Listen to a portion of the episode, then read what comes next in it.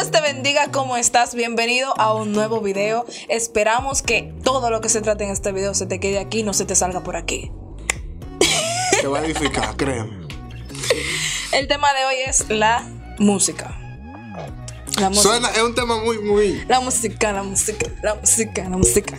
Señores, ustedes no viven sin música. Eso es de que amanece hasta que se van a dormir. música, música, música, música.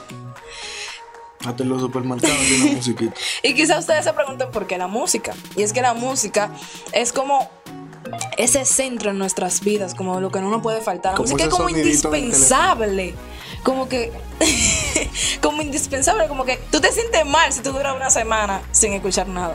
Yo creo que si una persona vive en un desierto y no escucha nada, del mismo sale melodía. Porque es que, es más, yo creo que hasta el aire hace música. Porque es que la música en serio, en serio, es todo, todo. Miren muchachos, chicas, chicos. La música, eh, como dice Crisper, hay momentos en que uno se siente como, yo no tengo nada que hacer, déjame escuchar música. Wow, me quiero dormir, déjame escuchar música. Quiero estudiar. Me siento mal, déjame escuchar música. Sí, porque la gente... Y realmente todos nuestros momentos nosotros los queremos acompañar con, una melodía, con música.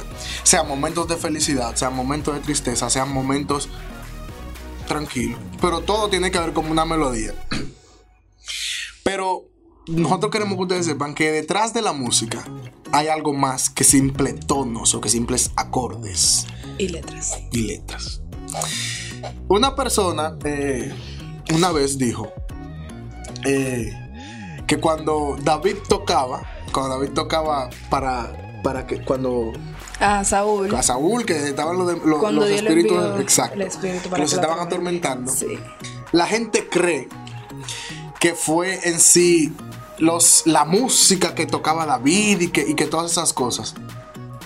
Pero más allá de eso, yo me atrevo a decir que era lo que salía de David que hacía que los espíritus salieran. No era que los demonios o, los espíritus hacían de que, eh, ¡ay, está dando un! ¡Ay, Dios mío! No, no, no, no. No, realmente no era eso. Pero aunque no era la música que hacía esas cosas, Detrás de la música sí se esconden cosas muy espirituales. Y vale decir que la música es completamente espiritual. Y les voy a poner un ejemplo para los que conocen de Dios y los que no le conocen. Cuando tú estás escuchando una música con letras, las letras pueden decir, qué linda mañana, qué bonito despertar. Y tú te vas a sentir bien, tú te vas a sentir wow. Sí, wow, qué yo, lindo, yo quisiera que ni la luna salga. Pero si tú escuchas una música que aunque no tenga letras, tú también vas a sentirte, vas a sentir algo. Porque ese es el poder que hay en la música. La música te hace sentir cosas. La música te hace sentir eh, eh, cualquier tipo de, sensación. Por eso, eh, muchas personas que terminan teniendo depresión, terminan cayendo en un muy bajo estima de sí mismo y todas esas cosas, porque comienzan a escuchar una música que dice, te engañó, se fue con otra, y todas esas cosas. Y la gente dice, wow, pero esa música realmente no tiene, quizá, no tiene nada, pero hay un espíritu que está infiltrándose en todas las personas que escuchan ese tipo de música. Y al final terminan eh, eh, desorientados y dicen, wow, pero ¿qué me pasó? Yo no estaba así, yo me siento muy desenfocado, yo me siento triste. Ahora yo no puedo estar solo porque yo me pongo a llorar. Ahora yo no puedo ver ninguna foto porque ella me recuerda. Ahora yo no puedo estar así porque me acuerdo de mi papá y me pongo a llorar y después de la depresión y la cosa. Y uno ignora que realmente todas esas cosas fue una puerta que nosotros le abrimos a través de un mensaje espiritual que vino a través de la música. Yo tengo un testimonio. Nuestra hermana Crisbel tiene un testimonio. Ella lo va a dar a continuación. Yo, siendo cristiana, tuve una etapa de mi vida muy. Eh, como rara. Sí, esa es como la palabra, rara. Y en esa etapa rara de mi vida, yo escuchaba tipos de canciones y música que no me convenían. Pero yo era cristiana, aún así. Sí, sí, cabe decir que lo era. Sí. Y el tipo de canciones que yo escuchaba, o sea, yo sabía lo que decían, pero yo lo ignoraba. Una de esas canciones, ni voy a decir el grupo ni nada, pero una de esas canciones lo que decían era En camino al infierno. Y todo lo que trataba la canción era sobre eso, como, como preparándome para ir al infierno. Y yo, y yo digo que fue una etapa rara de mi vida porque todos los demonios que se me metían.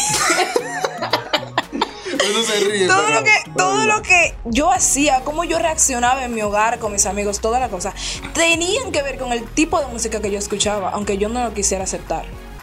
Por eso inmediatamente yo salí de esa etapa rara de mi vida, gracias a Dios. Eh, yo decidí no escuchar ningún tipo de música que a mí no me edifique mi espíritu. Porque si no edifica mi espíritu, me lo está matando y me lo mató muy feo una vez. Y para que eso no se repita y para que no se repita en ustedes o para que no suceda en ustedes, les recomiendo, mis hijos, que si escuchan una canción así o un grupo que canta canciones así en camino al infierno y cosas raras, no lo escuchen. No lo escuchen. O sea, yo he tenido que que dejar de usar YouTube por muchísimo tiempo porque ahí me siento incitada a buscar cantantes que yo sé que no me convienen. Si tú tienes que dejarlo también, déjalo tu tiempo.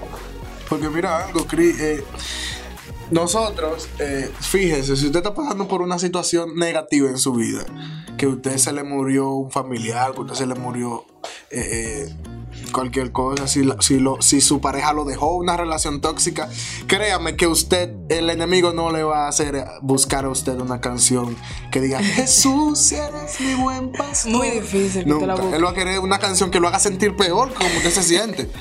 Sí, que, que, cuando usted escuche esa canción usted comience a llorar y diga, no, el que, el que está mal soy yo y todas esas cosas. Buscando desenfocarnos.